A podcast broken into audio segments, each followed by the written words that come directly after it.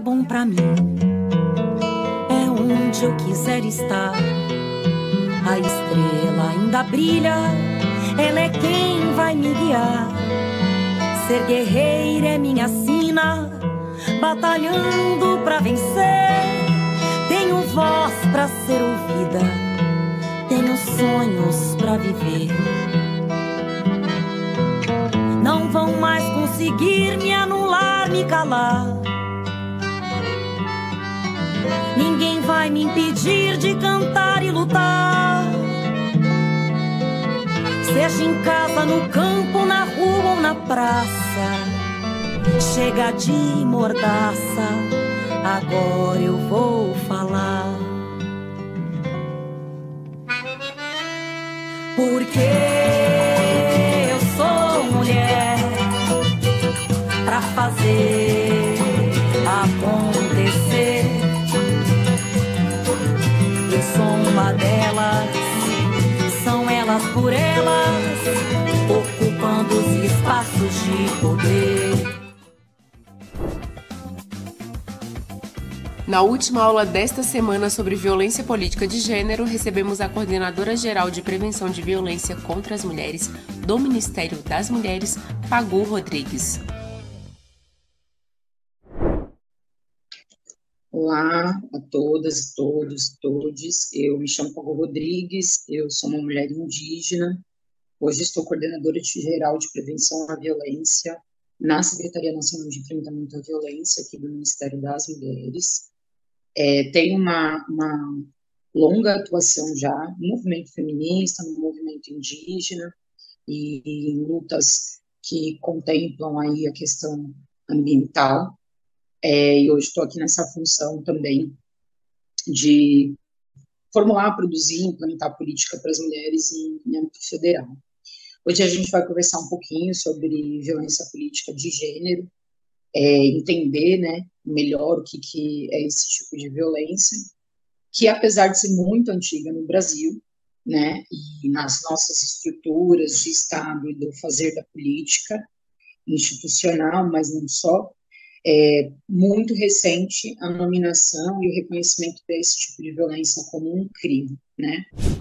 A Lei 14.192 de 2021 estabelece normas para prevenir, reprimir e combater a violência política contra a mulher nos espaços e atividades relacionados ao exercício de seus direitos políticos e de suas funções públicas, e para assegurar a participação de mulheres em debates eleitorais e dispõe sobre os crimes de divulgação de fato ou vídeo com conteúdo inverídico no período de campanha eleitoral. Então, é, para iniciar, é dizer, violência política de gênero é aquela que está baseada na diferença entre mulheres e homens, e vinda exatamente de uma sociedade pautada pela misoginia, pelo patriarcado, pelo machismo, e que, sobretudo, atinge as mulheres, né, nas suas inúmeras diversidades e, e identidades de, de, de gênero, né, é uma violência que atinge é, sobremaneira, em sua maioria das vezes, as mulheres. É comum que se debata a criminalização da violência política de gênero sempre a partir da perspectiva é, institucional da política, qual seja, essa perspectiva eleitoral, que são as mulheres que ocupam os espaços de poder da política institucional, da política eleitoral, que estão eleitas né, para exercerem seus mandatos nas inúmeras é, câmaras legislativas, mas também dentro do poder executivo, né, federal, estadual, municipal. E exatamente por ocuparem esse espaço que historicamente não é dado direito às mulheres ocupar, né, dentro da estrutura do patriarcado, é que sofrem violências como forma de as retirar e de as desmotivar a participar dos espaços dessa, dessa liderança política. E a gente tem assistido, né, vários casos no Brasil é, de, de mulheres que estão eleitas é, vereadoras, deputadas é, estaduais, deputadas federais, e que sofreram uma série de, de assédios é, sexuais, morais, ameaças em redes sociais, por ocuparem espaços é, de luta é, importante. Mas o que a gente tem presenciado também é que essas mulheres que estão sofrendo ameaça nos seus espaços de liderança também são mulheres defensoras de direitos humanos. E as coisas se relacionam, né? Porque dentro de uma estrutura machista e misógina como que a, a que a gente vivencia, enfrentar esses processos significa também se colocar numa posição que a sua liderança vai ser ameaçada pelos homens, né? É, só que eu acho que a gente tem outras tantas é, frentes necessárias desse debate sobre violência política de gênero. E a gente sabe que para debater e aprofundar esse processo é necessário que a gente pense sempre como que essa violência se dá para mulheres indígenas, para mulheres negras, para mulheres lésbicas, para mulheres trans, que ocupam esses espaços, mas não só. Como que essas violências acontecem também para lideranças femininas que não exatamente estão eleitas nos parlamentos ou que ocupam espaços no, em cargos executivos, né?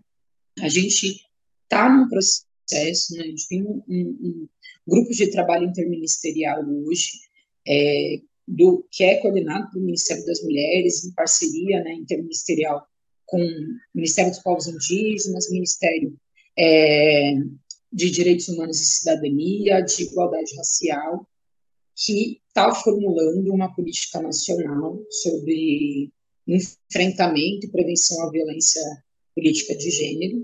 Mulheres lideranças de lutas hoje é, é, em em conflitos territoriais mesmo, então por demarcação de terras indígenas, por reconhecimento de territórios quilombolas, mulheres defensoras de pautas ambientais e que enfrentam, né, ali na ponta, o agronegócio, é, o grande latifúndio, que fazem retomadas por terra no Brasil e que estão, sim, sofrendo inúmeras violências políticas e que estão, sim, sofrendo inúmeras ameaças nesse processo. Assim como a gente tem mulheres que são lideranças de movimento social, dentro da luta sindical, e que ocupam espaços de poder dentro desses, é, é, dessas frentes e que sofrem uma série de, de, de violências, de assédios, que, como forma e tentativa de as retirar desse espaço de construção e de liderança. Então, Acho que a gente precisa começar a debater a criminalização da violência política de gênero para além da esfera eleitoral. A gente precisa começar a olhar todas essas mulheres, todas essas frentes que são produtoras, sim, de violência contra as mulheres, que estão ocupando espaço político, espaço público, espaço de fala, e criar políticas para a contenção, para a prevenção e para o enfrentamento dessas inúmeras violências. É muito comum também que a gente debata o feminicídio, que é aquele decorrente de foro íntimo, né, que é o feminicídio que decorre das violências domésticas.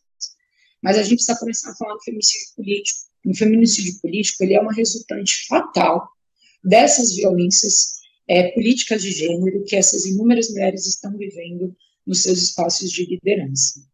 Então, a nossa perspectiva de debate de violência política de gênero, ela tem sido, sim, aprofundada como forma é, de rediscutir as estruturas da sociedade, de garantir a visibilidade necessária para essas mulheres, mas não só, a proteção necessária para essas mulheres, mecanismos protetivos, mecanismos de enfrentamento e combate a essas violências, e mecanismos de sensibilização da sociedade para que a sociedade consiga compreender que isso tudo é fruto, sim, primeiro, né, de um período é, longo que a gente passou, né, que foram dos últimos seis anos, desde o golpe da presidenta Dilma, de incentivo misógino. E o que, é essa misoginia? Desse ódio contra as mulheres. E de um incentivo que foi feito por representantes de Estado, né? Como o, o presidente anterior, inominável, é, que fez uma série de ameaças às mulheres em público, que incentivou discursos de ódio contra as mulheres, que diminuiu o papel das mulheres e, portanto, incentivou esta prática socialmente. E a gente viu que nos últimos anos, né, nos últimos quatro anos, os índices todos é, de, dessas inúmeras violências contra as mulheres subiram. E em decorrência disso, os índices de feminicídio no, no país também é, é, subiram, né? Porque é uma cadeia, é uma escalada de violência que leva à fatalidade do feminicídio. Quando a gente pensa em feminicídio político, não é diferente. Quantas lideranças a gente viu é, serem mortas dentro da sua luta no território? Em 2022, ao menos 1.410 mulheres foram assassinadas por serem mulheres. Este número representa um aumento de 5,5 em relação a 2021, quando foram registrados 1.337 casos. É também o número mais elevado de toda a série histórica iniciada em 2015. Na luta do reconhecimento pelo seu território, e que foi essa, brutalmente assassinada, é um feminicídio político, mas de inúmeras lideranças indígenas, mulheres, que foram mortas é, por lutarem pelo direito à, à, demarcação do seu território, né, exemplos disso que a gente tem no Mato Grosso do Sul, recentemente, né, a gente pode, pode ver é, lideranças femininas que foram torturadas em processos de racismo religioso, né, pela igreja evangélica, lideranças que foram mortas por estarem fazendo luta por demarcação de terra, e lideranças que foram é, é, é, violentadas sexualmente por estarem fazendo luta por terra. Isso tudo é violência política de gênero, porque você é, violenta aquela mulher como forma de desestruturar a atuação política que ela faz em defesa de um determinado tema é, é, de direitos humanos, né? Assim como a gente viu lideranças ambientalistas morrerem porque é, estavam defendendo um, um outro modelo, é, um outro modo de vida, enfrentando o grande capital, enfrentando o agronegócio e o capital financeiro nesse país. Então, eu acho que é com essa perspectiva que a gente tem que começar a ampliar o debate sobre violência política de gênero, é, as saídas né, para isso são várias, mas a gente pensa sempre em três frentes quando a gente fala em prevenção né, de violências que tocam as mulheres, que é a prevenção primária, que é aquela primeira prevenção que a gente faz exatamente como disputa social, né, de uma consciência social, é, de uma mudança cultural que tem que perpassar toda a instituição, todas as instituições, incluindo a, a rede de ensino, né, a educação no Brasil, que é para impedir que essas violências aconteçam. A segunda, que é a prevenção, a prevenção secundária, que a gente chama, que está pautada exatamente na estruturação da rede de acolhimento dessas mulheres que estão em situação de violência política de gênero, para impedir né, que elas é, voltem a sofrer qualquer outro tipo de violência, né? E, portanto, a gente precisa realmente uma estrutura de Estado preparada para lidar é, com essas inúmeras tipificações da violência política de gênero, que não são só aquelas cometidas em âmbito eleitoral, né? E, portanto, também a gente precisa ampliar essa perspectiva do tipo penal que é o que a gente tem hoje de violência política de gênero, que é só eleitoral, né? Ampliar socialmente mesmo. E, conjuntamente com isso, fazer um enfrentamento a esse discurso misógino, que hoje, sobretudo, é ocupado nas redes sociais, no que a gente chama de machosfera, né, pelo, pelos grupos de Red Pill, Incel, é, Blue Pill, que são grupos incentivadores dentro das redes sociais incentivadores mesmo de violência política contra as mulheres, né? Então a gente tem é necessário estruturar essa rede de prevenção secundária para impedir que essas mulheres voltem a sofrer violência. Quando a gente consegue concretamente impedir que elas voltem a sofrer essas inúmeras violências políticas, a gente impede também a fatalidade né, do feminicídio. É disso que se trata.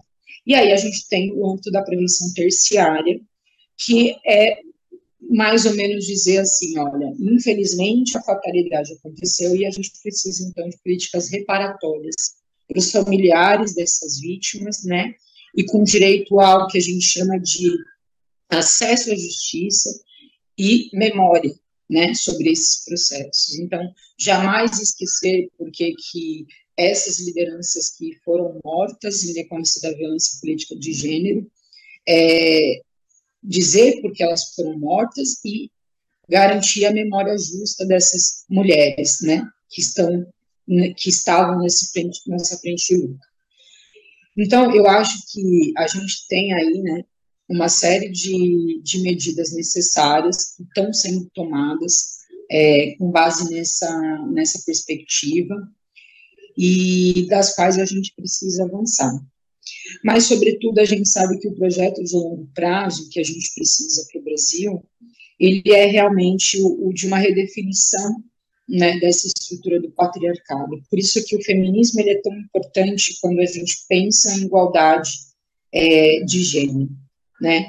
Porque não é, não, não é só no âmbito da construção de políticas de prevenção à violência, seja primária, secundária e terciária. A gente precisa de um conjunto completo dessas políticas que perpassam autonomia econômica, que perpassam políticas de incentivo à ampliação das mulheres é, nos espaços de poder, né, sejam eles espaços eleitorais, sejam eles espaços de direção dos movimentos, dos sindicatos, das organizações é, de bairro, das organizações sociais, a gente tem que ter política concreta de, no mínimo, 50% da presença de mulher nesses espaços, conselhos e números temáticos que a gente tem no Brasil. E a gente precisa de políticas é, sociais é, e protetivas para a atuação dessas mulheres nesses inúmeros espaços. Então, eu acho que esse é o, é o, é o conjunto, né, com o qual também esse DTI de enfrentamento e prevenção à violência política contra as mulheres e de gênero tem se proposto a atuar é, deve né, apresentar no próximo período uma política nacional é, mais completa para o enfrentamento a essas inúmeras violências e para discutir com a sociedade. É, a gente sabe a importância que é, representantes de governo têm nessa discussão, então ter um presidente hoje como Lula que vai né, em rede nacional e diz, olha, é, violência contra as mulheres não pode, é fundamental para que as pessoas consigam ter um mínimo de sensibilização e consciência sobre essas violências e não as reproduzam, né? Da mesma forma, o Ministério das Mulheres lançou uma campanha Brasil sem violência contra a mulher, é Brasil com respeito, que é para iniciar esse diálogo, esse enfrentamento a essa misoginia, essa machosfera que foi criada e que tem uma atuação fortíssima em redes sociais, que é para começar mesmo uma sensibilização. E eu acho que para além disso, a gente precisa retomar investimentos orçamentários em política para as mulheres, né? Ah, durante o, o, o, o, governo Dilma, havia um orçamento projetado de 527 milhões para execução política para as mulheres, que foi reduzido na gestão do governo Bolsonaro, né, é, para 23 milhões, é com isso que a gente inicia, né, primeiro ano do governo Lula e desse Ministério das Mulheres, é, e que a gente sabe que não é suficiente, não dá nem para começar um debate concreto de mudança na vida das mulheres. Então, a recomposição orçamentária, de orçamento mulher mesmo, orçamento de política para as mulheres é fundamental é, para a gente retomar a perspectiva de política para as mulheres. E a capilarização da rede de é, prevenção e enfrentamento à violência, assim como é, a concretização né, do Pacto de Prevenção aos Feminicídios, que será levado à frente é, como meta desse governo e que será pactuado com estados, com municípios, com metas é, para a redução de todos esses índices de, de violência e para, vamos dizer assim, estancar é, o número de feminicídios no, no Brasil. Eu acho que nesse nesse momento é o que é o que é o que a gente pode tirar eu, é, assim como como como aula como perspectiva espero que vocês possam né aí depois desse curso aprofundar melhor todos esses conteúdos é, acessar né tudo que a gente tem feito no Ministério das Mulheres nesse nesse sentido e aprofundar é, o relatório que a gente vai lançar do, do, do GTI, com todo esse diagnóstico sobre violência política de gênero no Brasil, mas a gente tem inúmeros institutos aí que podem, que, que eu vou deixar aqui de referência para que vocês olhem, né, é, essas pesquisas, esse levantamento que tem sido feito sobre o que é violência política, como Instituto Marielle, vocês podem olhar também o Fórum é, Suprapartidário, né, que é um fórum que reúne é, vários partidos, as lideranças femininas que têm feito né, esse debate em âmbito nacional e internacional sobre violência política de gênero. A gente tem estudos do Conselho Nacional de Justiça, notas técnicas que foram produzidas pelo Observatório de Violência de Gênero no Brasil, que são materiais importantes a serem consultados para a gente pensar a ampliação dessa perspectiva. Acho que é isso, a gente se vê numa próxima. É, contem aqui conosco. Um abraço. Prevenção à violência política de gênero foi o tema desta aula com a coordenadora geral de prevenção de violência contra as mulheres do Ministério das Mulheres, Pagu Rodrigues. Compartilhe esta e outras aulas do TV Elas por Elas Formação com as suas companheiras. É de segunda a sexta-feira, sempre às 4 horas da tarde, aqui na TVPT. Reveja esta e outras aulas na playlist TV Elas por Elas Formação, no canal da TV PT no YouTube ou em formato de podcast no Spotify.